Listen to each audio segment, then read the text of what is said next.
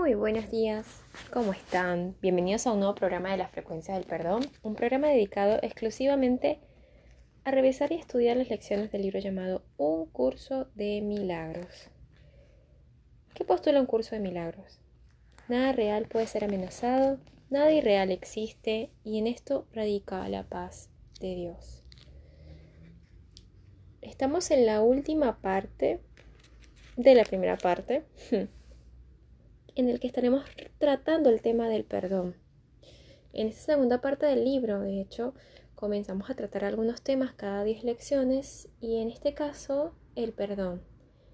¿Qué es el perdón? El perdón reconoce que lo que pensaste que tu hermano te había hecho en realidad nunca ocurrió. El perdón no perdona pecados, otorgándoles así realidad. Sencillamente ve que no se cometió pecado alguno y desde este punto de vista todos tus pecados quedan perdonados. ¿Qué es el pecado sino una falsa idea acerca del Hijo de Dios? El perdón ve simplemente la falsedad de dicha idea y por lo tanto la descarta. Lo que entonces queda libre para ocupar su lugar es la voluntad de Dios. Es difícil a veces perdonar. Hay momentos en los que uno ni siquiera se da cuenta de que hay cosas que no hemos perdonado. Pero realmente lo que dice el libro es que el perdón no, no tiene necesidad de ser, porque en realidad cuando uno logra ver a la persona que tiene al frente de una forma profunda y logra visualizar que eso que creemos que nos hicieron en realidad es una cuestión que hemos proyectado en el otro, entonces eso desaparece y no solamente desaparece esa idea, sino que también logras darte cuenta que ese hermano, esa persona que tenés enfrente, descansa su alma también en Dios, como la tuya. Entonces cada acción que ellos realice no tiene ningún peso porque estamos viviendo en un mundo de ilusiones. Nada de lo que esa persona haga o creas que te está haciendo es real. No voy a ir muy lejos cuando Jesús dice, Padre, perdónalos porque no saben lo que hacen. Se refiere precisamente a esto.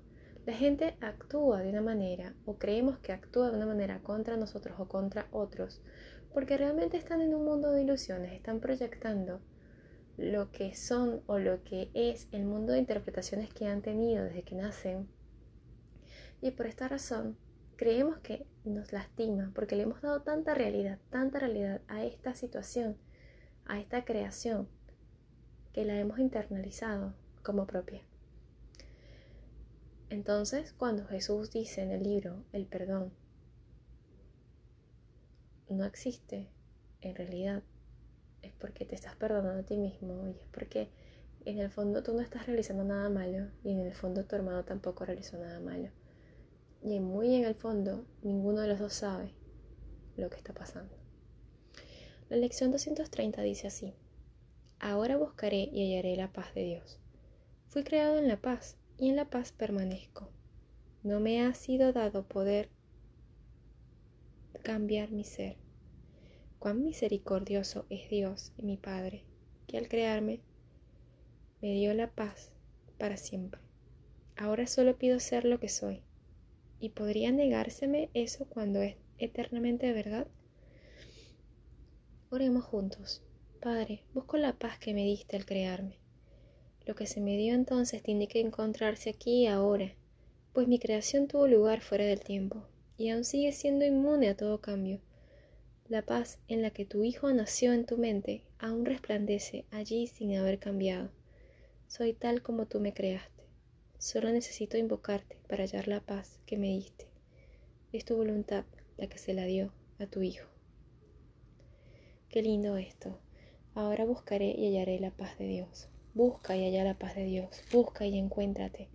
Porque tú eres paz y tú eres amor. Porque así fuiste creado. ¿Por qué creerías que no lo eres? ¿Por qué creerías que eres algo distinto a lo que realmente eres? Eres tal como Dios te creó. Dios te creó con amor. Dios te creó con paz.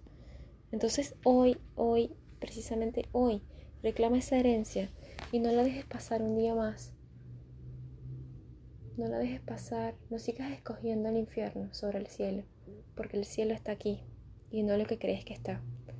Te amo y gracias por acompañarme una vez más en la frecuencia del perdón. Hasta luego.